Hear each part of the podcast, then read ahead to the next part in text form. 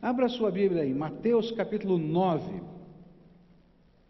Mateus 9, a partir do verso 35 até o verso capítulo 10, versículo 1. A palavra do Senhor vai nos dizer o seguinte: Mateus capítulo 9, a partir do verso 35 até 10, verso 1. A Bíblia diz assim: Jesus andava visitando todas as cidades e povoados. Ele ensinava nas sinagogas, anunciava a boa notícia sobre o reino e curava todo tipo de enfermidades e doenças graves das pessoas. Quando Jesus viu a multidão, ficou com muita pena daquela gente, porque eles estavam aflitos e abandonados, como ovelhas sem pastor. E então disse aos discípulos: A colheita é grande mesmo, mas os trabalhadores são poucos. Peçam ao dono da plantação que mande mais trabalhadores para fazerem a colheita. E Jesus chamou os seus doze discípulos e lhes deu autoridade para expulsar espíritos maus e curar todas as enfermidades e doenças graves. Pai querido, em nome de Jesus que nós estamos reunidos aqui e te adorando, te bendizendo, celebrando essa santa comunhão do povo de Deus, esse amor tão precioso de Jesus sobre nós que se manifesta em amor que o Senhor colocando em nosso coração é repartido com outros. Eu sou alvo desse amor, eu quero te louvar por isso. E nesta hora, Pai, quando estamos lendo a tua palavra, que o teu Espírito Santo se manifeste aqui entre nós, que nós possamos ouvir a tua voz quem sou eu para falar alguma coisa a alguém? Eu sou de carne e osso, a minha humanidade está na flor da pele. Se não for a tua graça, o que seria das nossas vidas? Então agora, Pai, manifesta a tua presença, trata o nosso coração, lida, Senhor, com a nossa visão. Ajuda-nos, Senhor, é aquilo que oramos em nome de Jesus. Amém e amém. Eu queria que você entendesse o que é que estava acontecendo quando estas palavras foram ditas. Jesus estava na Galileia e ele tinha como propósito terminar o seu ministério ali para poder expandi-lo para outras regiões do país. Ele iria para a Judéia, para Pérea, ele iria para Decápolis, ele estaria então ampliando o escopo da sua missão. Mas para você ter uma ideia da dimensão dessa missão, os historiadores afirmam que só a Galileia, naquela época, era uma região tremendamente populosa, com cerca de 300 vilas e cidades. Que, que era, qual era a diferença entre uma vila e uma cidade? A vila era a cidade que não tinha muros. E a cidade era considerada aquela que tinha uma fortificação à sua volta. Então, normalmente, as mais antigas tinham muros, as mais novas não tinham os muros. Então, vilas e cidades. Os historiadores dizem também que, por ser uma região muito densa de população, a Galileia, aproximadamente a média de habitantes destas vilas e cidades na Galileia era em torno de 15 mil pessoas. Então você imagina 300 vilas e cidades com uma habitação média por localidade, tem uma um pouquinho mais, outra um pouco menos, de 15 mil pessoas. E nesta altura, Jesus já havia visitado cada uma destas cidades e vilas, pregado, ensinado, curado pessoas. Os mesmos estudiosos que apresentam isso afirmam que Jesus fez quase que um trabalho de porta em porta, não literalmente, mas passando pelas ruas da cidade, pregando, curando, e ele já a essa altura, só na Galileia, tinha alcançado, tinha chegado perto de cerca de 3 milhões de pessoas. Faz aí a. Veja aí o cenário do que está por trás. E é nesse contexto de Jesus chegar nessas cidades, encontrando a realidade humana daquele tempo, as mazelas humanas, pessoais, sociais, espirituais, de um trabalho que parecia quase não ter fim, que o nosso Senhor afirma. Daí Jesus disse aos seus discípulos: A colheita é grande, mas os trabalhadores são poucos. Peçam ao dono da plantação que mande mais trabalhadores para fazerem a colheita. Jesus sabia que o trabalho a ser realizado era maior do que o número de trabalhadores que estavam disponíveis. E que a única solução era que o Senhor, o Deus Pai Todo-Poderoso, ouvisse o clamor de Jesus e o clamor dos trabalhadores e arrancasse, porque a palavra que Jesus pede a Deus é uma palavra grega fortíssima, que, Jesus, que Deus pegue, arranque essa pessoa e arremesse, jogue com força essa pessoa na direção daquele, daquela necessidade e daquele trabalho. Que a oração de Jesus e a oração que ele estava desafiando os seus discípulos a fazerem era que os trabalhadores que Deus tem no meio do seu povo fossem arrancados da sua acomodação e lançados na seara de Deus. Nós estamos aqui, uns 100 dias aqui desta igreja para o seu centenário. E eu quero dizer para vocês que essa oração de Jesus é a oração que eu estou fazendo por você. E essa é a oração que os ministros dessa igreja estão fazendo por todos nós.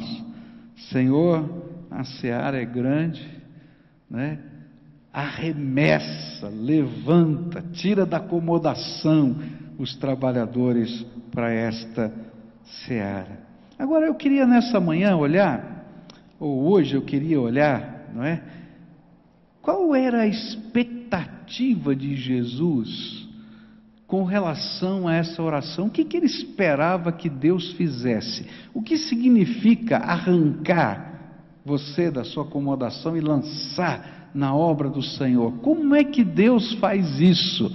Como é que isso acontece? E quando a gente olha para esse texto, a gente vai descobrir como Deus vai trabalhando o nosso coração para isso. E eu queria falar sobre a primeira maneira de Deus, não é? A, a expectativa de Jesus, a primeira expectativa de Jesus para aquilo que Ele queria que acontecesse na minha vida e na sua vida, para que nos, nós fôssemos mobilizados na direção do propósito de Deus.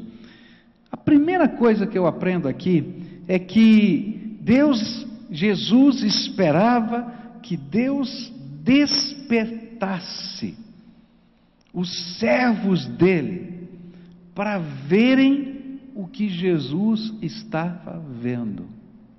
Porque é interessante, enquanto a gente não é capaz de enxergar sobre a mesma perspectiva de Deus a realidade, a gente não se levanta, a gente não se mexe. Quer ver que coisa interessante? Chegou um irmãozinho nosso, que é funcionário da igreja, trazendo uma pilha de cadeiras. Ele veio arrastando a pilha de cadeiras aqui pelo meio do auditório, até aqui na frente, sozinho. Aí ele começou a tirar as cadeiras. Todo mundo estava olhando. Ninguém se levantou para ajudar. De repente, dois ou três levantaram e foram lá e começaram, e todo mundo continuou olhando. Interessante é porque alguns que viram se sentiram impactados por essa cena, se levantaram e se mexeram. Outros viram e não enxergaram. Viram apenas como uma coisa normal. Assim acontece na nossa vida. Jesus está dizendo: Pai, abre os olhos desse povo para enxergar na mesma perspectiva que eu estou vendo para enxergar na mesma perspectiva que o céu está vendo, na mesma perspectiva que eu gostaria que o meu povo enxergasse a realidade. Jesus sabia que essa era uma das maneiras nós somos retirados da nossa acomodação e sermos lançados para dentro da sua obra, quando Deus abre os nossos olhos e nós começamos a enxergar na perspectiva de Deus aquilo que está à nossa volta. Isso porque a nossa perspectiva de vida nos move a construir as nossas prioridades. As prioridades para você são determinadas pela sua perspectiva de vida. Então, se Deus mudar a sua perspectiva de vida, você vai mudar as suas prioridades. E o que Jesus queria que você visse? Aquilo que ele estava vendo. O que, que ele estava vendo? Primeiro, o sofrimento das pessoas. Jesus estava dizendo: Olha, visitei todas as vilas e cidades da Galiléia. E sabe o que eu vi? Eu vi pessoas aflitas e esfoladas pela vida. Você pode imaginar a Galileia nos tempos de Jesus? Queridos, se a saúde pública ainda é uma calamidade nos nossos dias, você pode imaginar a dor, o sofrimento daquele povo, e por isso, onde ele ia, ele era movido de compaixão ao ver os enfermos, os aflitos, os desesperados, espalhados por aquela terra. Eu estava conversando com um irmão e ele estava me falando de um movimento de Deus num, num país, e esse país é completamente fechado para o Evangelho. E chegou um missionário na, numa cidade. Na verdade, ele estava fazendo uma viagem e ele se perdeu. E quando ele se perdeu, ele parou é, numa vila, numa vila numa região é, é, bem distante, uma, uma região rural. E, e ele estava ali e ele precisava de hospedagem, ele precisava de reabastecer de, de alimento, mas era uma, uma, vila, uma vila, não tinha ali onde ele ficar, ele dependia das pessoas que moravam ali. E aquele missionário então disse: Bom, o que, que eu vou fazer? E o Espírito Santo de Deus disse assim para ele: Olha vai e pergunta se tem alguém sofrendo muito nessa cidade, porque eu vou abençoar. E ele chega naquela cidade, na entradinha daquela vila, e, e a pessoa olha, um forasteiro, uma pessoa de longe, o que é que você está fazendo aqui? E tal, etc. Eu estou indo para tal lugar, em viagem e tal, mas eu estou perdido, acho que eu está perdido, esse não é o caminho, mas eu vou ter que pousar aqui e tal. A pessoa olhou para ele e tal, e ele perguntou assim: Há alguém que sofre demais aqui? Aí aquela senhora se espantou e disse assim: Tem. O senhor fica quietinho e escuta. Você vai ouvir o gemido de um senhor que está muito doente. Escuta aqui. Todo dia, toda noite, a gente escuta os gemidos desse homem. E aí aquele missionário disse: Me leva lá. E ele foi. E quando chegou lá, ele bateu na porta, se apresentou e disse assim: Eu queria orar por ele. Porque Deus me falou quando eu estava chegando nessa cidade que tinha alguém que sofria muito. E eu queria orar. E aí então, ele vai e ora por aquela pessoa. E Deus faz um milagre tremendo, cura aquele homem. E aquilo se torna um testemunho tremendo e aquele homem que foi curado e a sua esposa se tornam os líderes espirituais daquele país que estava sendo evangelizado, porque Deus tinha uma grande obra para fazer. Mas isso aconteceu porque tinha alguém que estava disponível para ver o sofrimento das pessoas. Queridos, quando a gente é capaz de enxergar a vida, as pessoas na mesma perspectiva de Deus, a gente não consegue ficar parado. Mas os problemas na época de Jesus não eram só no campo da saúde. Você pode imaginar as dimensões sociais da fome, da miséria, da exploração do pobre, da opressão política. Isso fazia com que Jesus fosse movido de compaixão e trabalhasse para mudar aquela realidade, seja multiplicando os pães seja ensinando novos valores de vida, para produzirem uma igreja capaz de repartir e trabalhar para o bem comum, como aconteceu com a igreja de Jerusalém. Mas Jesus não viu só o sofrimento, a dor, a saúde, a doença, ele viu o desespero, o desespero e a desorientação das pessoas.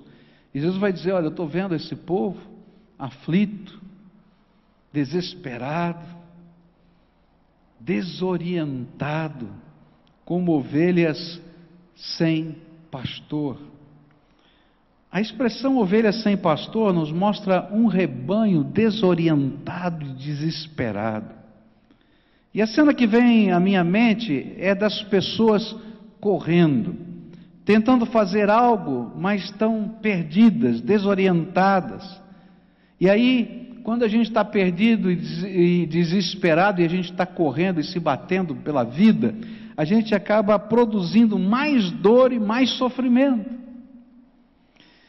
Há um ano atrás, aproximadamente, um pouco mais de um ano, houve um desastre, uma coisa horrível que aconteceu no Brasil, que foi aquele incêndio na Boate Kiss, lá na cidade de Santa Maria.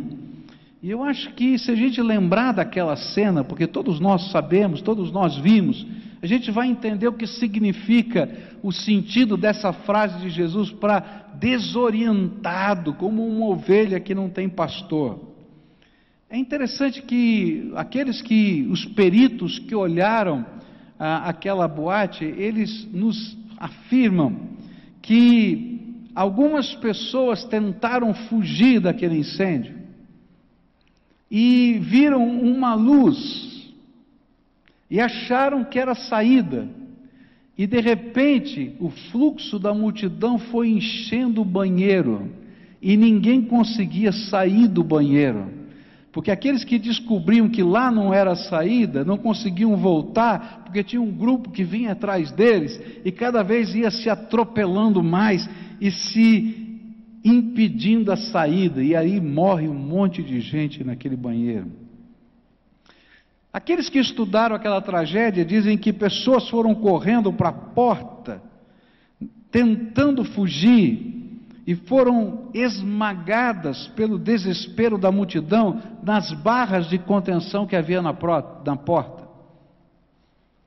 Não tinha um fluxo direto, tinha umas barras de proteção, e aqueles que não conseguiam pular, saltar, os primeiros que chegaram pulavam, depois não tinha nem espaço para levantar a perna, e a multidão vinha e esmagava as pessoas junto àquelas barras de proteção.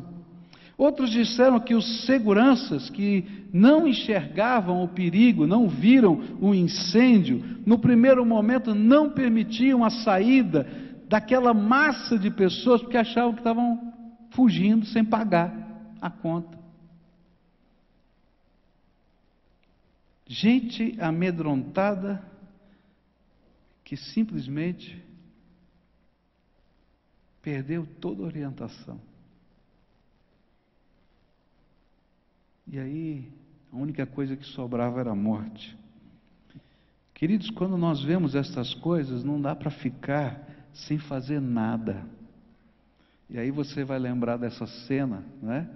De um jovem que viu tudo isso, saiu daquela boate, pegou uma marreta, lembra disso?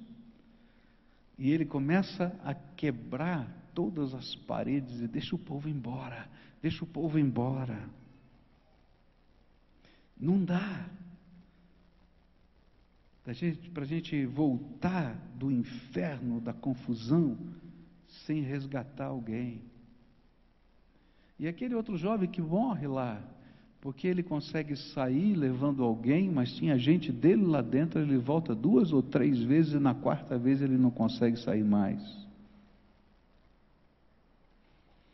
Porque quando a gente vê a realidade na perspectiva de Deus, o que Ele está vendo no coração das pessoas, o que Ele está vendo nesse mundo, o que Ele está vendo no dia a dia dessa casa, o que Ele está vendo dentro das famílias, o que, que Ele está vendo no coração dos homens. Quando a gente vê na perspectiva certa, a gente não consegue, não consegue manter a vidinha medíocre de cada dia. Quem já não viu uma cena dessa dos desabrigados, não pegou tudo que tinha em casa, levou num posto de coleta? Eu já fiz várias vezes. Quem? Eu me lembro, eu era garoto, não é?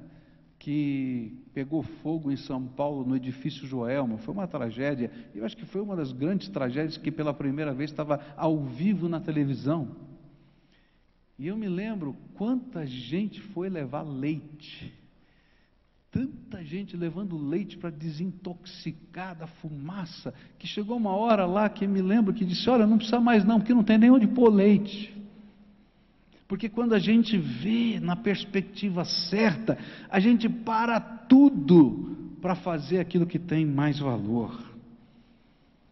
Não dá para ficar quieto. O que Jesus queria era que você e eu víssemos este mundo, esta sociedade, na maneira que ele está vendo, e perdêssemos o sono da acomodação para viver, para se envolver, para ser movido na direção desta gente aflita e desorientada. Jesus nos proíbe deixar de lado a grande miséria física, social, econômica, espiritual das multidões. Ele diz ao contrário: olha com os meus olhos e se envolva. Jesus nos proíbe considerar esta miséria como algo que Deus aprova, sancionado por Deus. Ah, isso, essa tragédia foi pela vontade de Deus. Não, não foi não, querido. Essa tragédia é fruto da desgraça do homem que está fadado a essa desgraça por causa do pecado, mas tem jeito de mudar.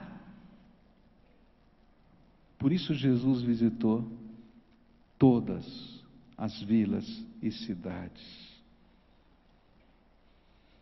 Por isso ele disse que eu e você precisavam ser sal e luz nesse mundo. Agora, sabe o que é pior? É que Jesus não viu apenas a dor, o sofrimento e a, dor, a desorientação das pessoas.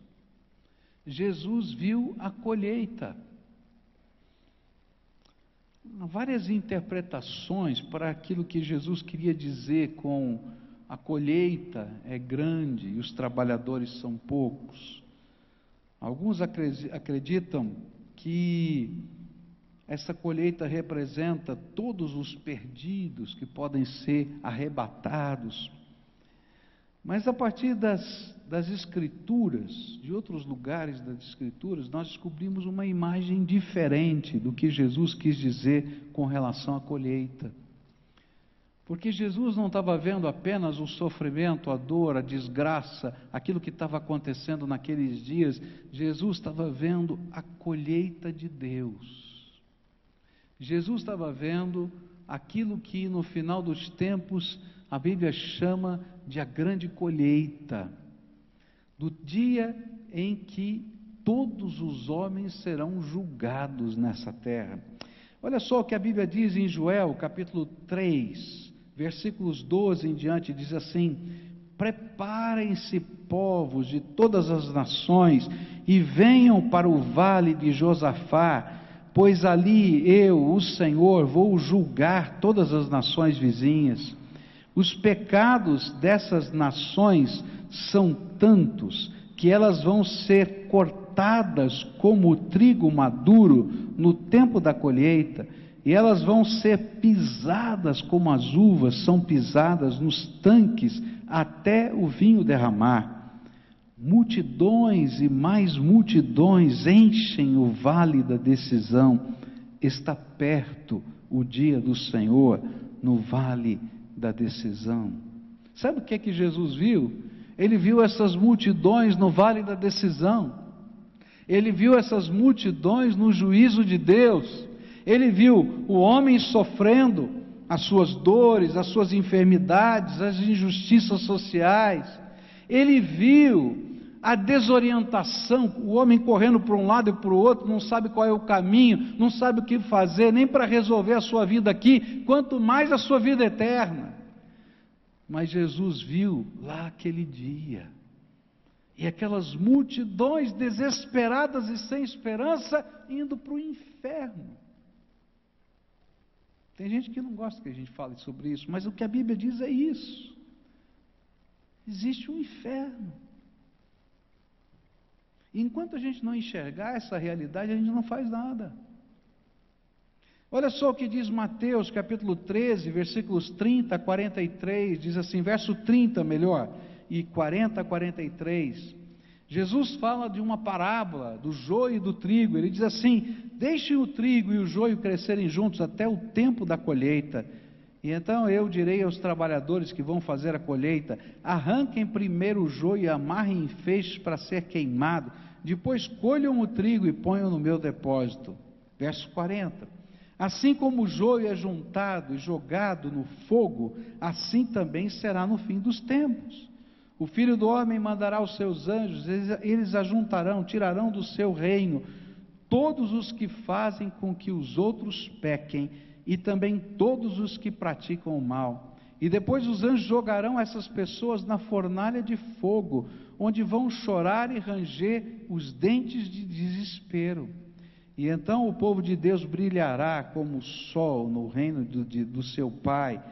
Se vocês têm ouvidos para ouvir, então ouçam.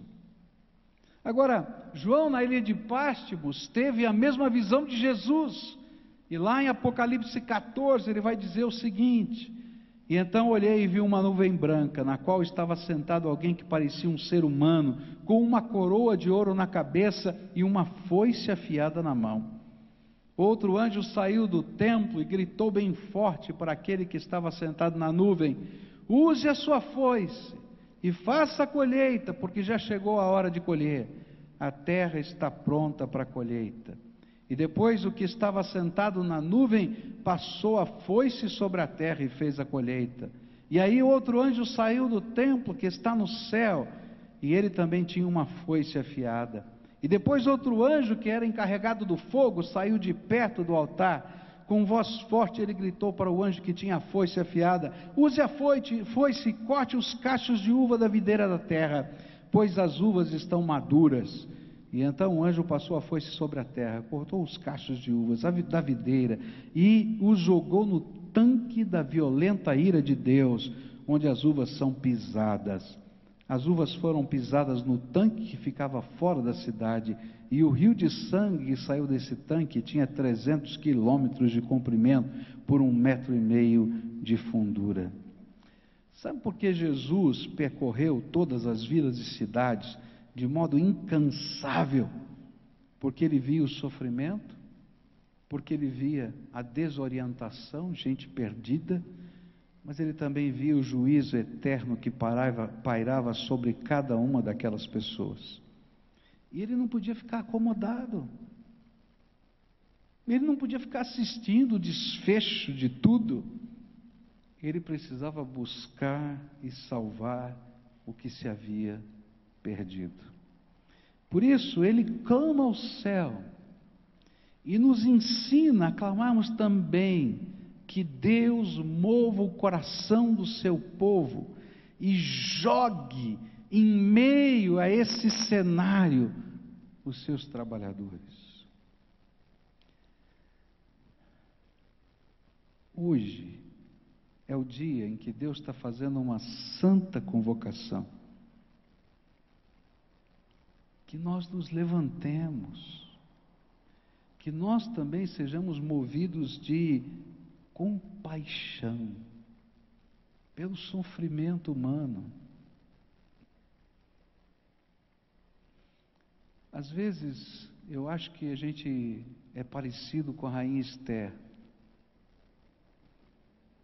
A rainha Esther estava no seu palácio e ela não entendia por que ela era rainha. Por quê? Por que Deus tinha colocado ela naquele lugar? E aí o seu tio, que a criara como filha, vai à porta do palácio e ele está com roupas de luto, saco, saco desse de estopa, coberto de cinzas, parecendo um mendigo.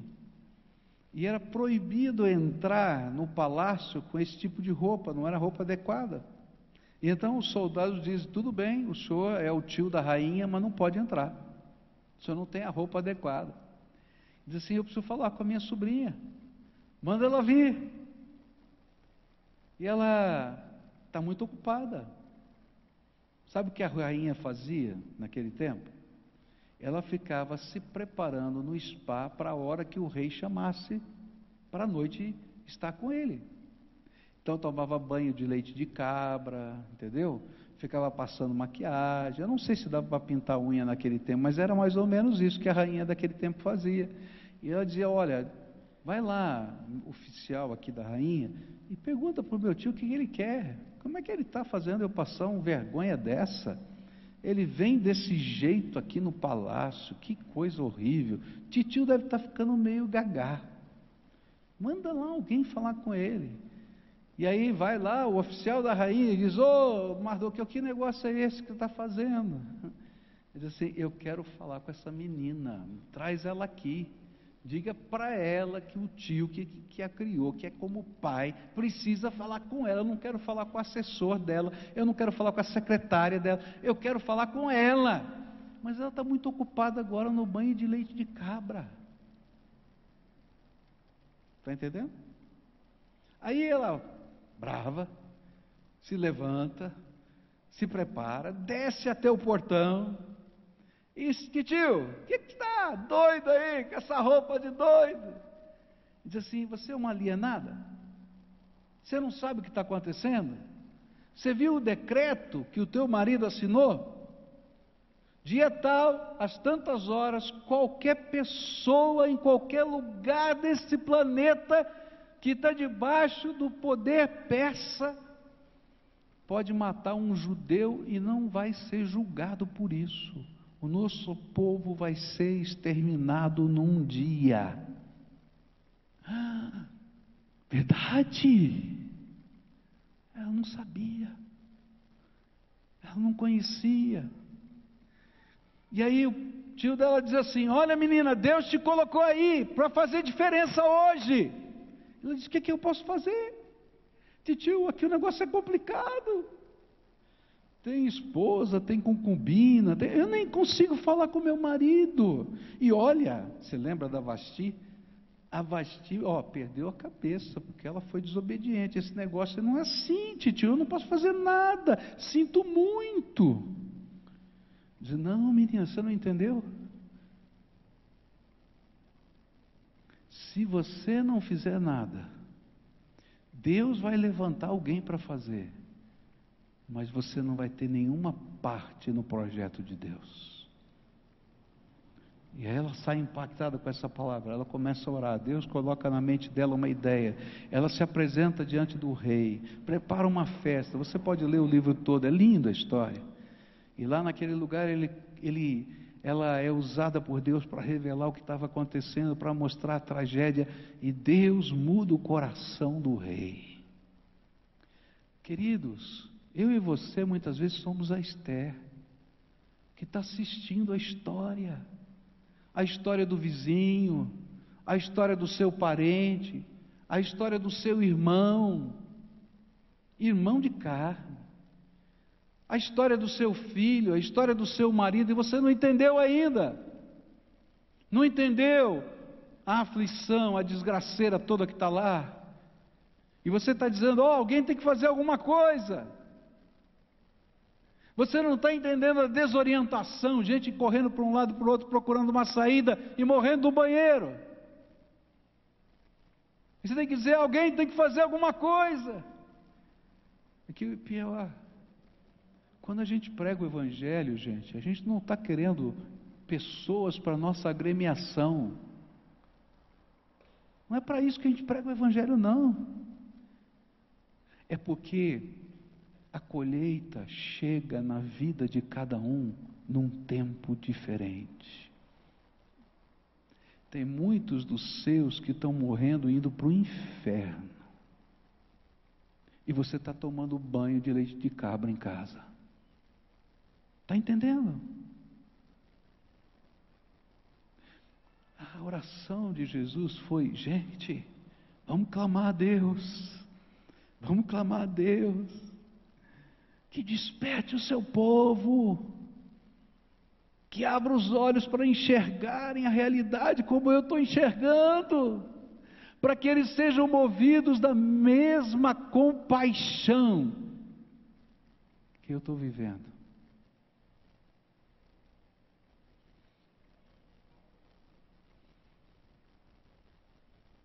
Teu marido, para onde está indo? Teu filho, para onde está indo? Teu pai, para onde está indo? Teu vizinho, para onde está indo? Teu colega de trabalho, teu melhor amigo. Queridos, quando a gente enxerga isso, não dá para ficar sentado em casa assistindo a novela e rindo com a desgraceira desse mundo. O que, que eu espero de você hoje? Deus está nos permitindo, como igreja, completar 100 anos. A missão dessa igreja não é construir um templo. O templo é parte de um projeto, um sonho, mas a missão dessa igreja é buscar e salvar o que está se perdendo. Eu tenho um sonho. Eu tenho um sonho. Que durante esse centenário, mil pequenos templos na casa dos membros desta igreja estejam levantados lá na sua casa, lá na minha casa para que qualquer pessoa em qualquer lugar dessa cidade possa ouvir a palavra de Deus. Mil células espalhadas. Mas para isso tem que a gente acordar. Tem gente que diz assim, pastor, eu não coloquei a cortina em casa. Quando eu colocar a cortina, eu abro a minha casa para fazer uma célula. Gente, tem gente morrendo por causa da sua cortina. Manda para o inferno a tua cortina. Está entendendo? Não tem sentido. Jesus olha lá de cima e diz assim: Ô oh, meu! Quando uma tragédia acontece, lá como agora, recentemente, numa cidade aí que foi desolada, de repente trouxe todo mundo para dentro de casa, é colchão para todo lado, ninguém está preocupado com cortina. Está entendendo? O que é o sonho, gente, é que para ter mil células. Não adianta você dizer assim, oh, abra minha casa, está aqui a minha casa. Não, querido. Eu não tenho mil pessoas para colocar lá para dirigir essa cela. Tu, tu, tem que abrir a casa e dizer assim: Eu estou aqui, me prepara que eu vou fazer o meu melhor. Ah, mas eu não sou especialista nisso. Querido, numa tragédia, a gente não precisa de um especialista, a gente precisa de boa vontade. Numa tragédia, você vai lá e faz o teu melhor. E Jesus está dizendo: enxerga a tragédia desse tempo. Estou aqui disponível, pode me usar, Senhor. Eu fico imaginando o que Deus pode fazer quando não apenas células surgirem e se multiplicarem, mas Deus começar a colocar sonhos, projetos, e você começa a dizer: sabe, eu estou enxergando o sofrimento humano sob um viés diferente. A gente precisa servir dessa maneira, cuidar desse tipo de gente. E Deus vai, vai começar a incomodar você. E queridos, quando Ele incomoda a gente, Ele não está falando que o outro tem que fazer o que alguém tem que fazer. Ele está dizendo: levanta e começa. Se a gente estuda o capítulo 10, a gente vai descobrir que o mesmo Deus que faz com que a gente enxergue, dá poder do seu espírito para a gente, é Ele que sustenta a obra e diz assim: ó, não se preocupa com a bolsa, com o alforge, com a bengala, com a roupa, eu vou sustentar esse negócio. E Deus vai fazendo a obra, porque Ele vai levantando os seus trabalhadores pelo poder do seu espírito, e Ele vai sustentando essa obra. Hoje, eu queria desafiar você a ser um daqueles que começam a enxergar na perspectiva de Deus a obra que Deus tem para fazer e diga: estou aqui disponível. pode investir na minha vida, porque eu quero servir melhor. Nós vamos abrir essas mil células, nós vamos multiplicar os ministérios desta igreja. Ministério é isso, quando um grupinho de pessoas diz assim: nós vamos fazer esse serviço. Ah, não dá para fazer tudo, mas nós vamos começar. E Deus, na sua graça, vai nos dando poder, sabedoria, recursos, e a gente vai se multiplicando nisso. Por isso, na página 27 aí do seu, da, da sua revista, vira aí na página 27. Você recebeu hoje um lápis, não recebeu? Você recebeu esse lápisinho aqui? Recebeu esse lápis? Não recebeu o lápis? Alguns receberam, né? Outros não receberam. Se você não recebeu, pede emprestado, tá? E você vai preencher essa ficha que está aí. Como é que você vai se envolver? Eu estou orando por você. O ministério dessa igreja está orando. E eu vou desafiar toda a igreja a orar por isso. Tá? E você vai se envolver. Nós vamos colocar isso de uma maneira prática. E no momento do louvor que virá em seguida, você vai preencher esses dados aí agora, pode preenchendo, tá? E você vai vir aqui e vai entregar no gasofilácio. Enquanto a gente estiver cantando, estou aqui, estou disponível. E eu vou estar orando, Senhor, amplia a visão, faz esse povo enxergar, faz esse povo enxergar o vizinho, faz esse povo enxergar o pai, faz esse povo enxergar a mãe, faz esse povo enxergar o irmão. Sabe, a melhor maneira de você ganhar pessoas da sua família para Jesus é quando a célula está na tua casa. Que para ir na casa do teu vizinho, você não vai conseguir o seu parente, mas na tua casa, você vai fazer o lanchinho lá, vai ser uma festa, eles vão. Está entendendo? Pensa nisso. Mas não só isso, outras coisas que o Espírito de Deus estiver colocando no seu coração. E aí, no momento que a gente estiver se preparando aqui para a ceia, quando os diáconos vierem aqui para frente, nós vamos estar louvando a Deus. E você vai vir para frente e colocar no gasofilácio agora essa fichinha. E já tem o primeiro compromisso. Primeiro compromisso, que dia que vai ser? Sábado, dia 8, sábado agora que vem, Nove horas da manhã aqui na igreja você vai ter um encontro comigo para a gente falar sobre os desafios. Estou convocando todos os líderes, todas as pessoas que servem, todos os voluntários, todos os ministros, todos, todos que são tão disponíveis. Estou convocando para estar aqui. E a gente vai olhar olho no olho e dizer assim: ó, temos sonhos, temos projetos, vamos fazer junto? Vamos fazer junto? E aí a gente vai ouvir, porque muitos dos sonhos, queridos, não estão na cabeça do pastor. É tremendo como funciona a obra de Deus, sabe? Não é o pastor que sabe todos os sonhos de Deus, não. O Espírito de Deus se espalha no meio da congregação e chega alguém e diz assim: Pastor, eu tenho um sonho.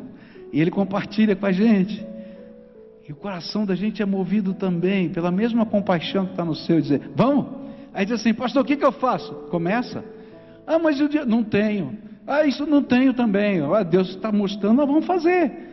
Ah, mas como é que vai ser? Não sei, dobra o teu joelho, nós vamos orar e Deus vai revelar. E as coisas começam a acontecer. Não é a estrutura que faz, é o povo de Deus que faz. Então agora, nós vamos adorar a Deus, tá? Eu vou convidar você a adorar o Senhor. Mas a adoração que Deus espera de quem está lá na galeria, de quem está aqui embaixo, é que você veja na perspectiva de Jesus o que está acontecendo e diga: Eis-me aqui, Senhor, pode usar minha vida, tá? Então adoremos ao Senhor.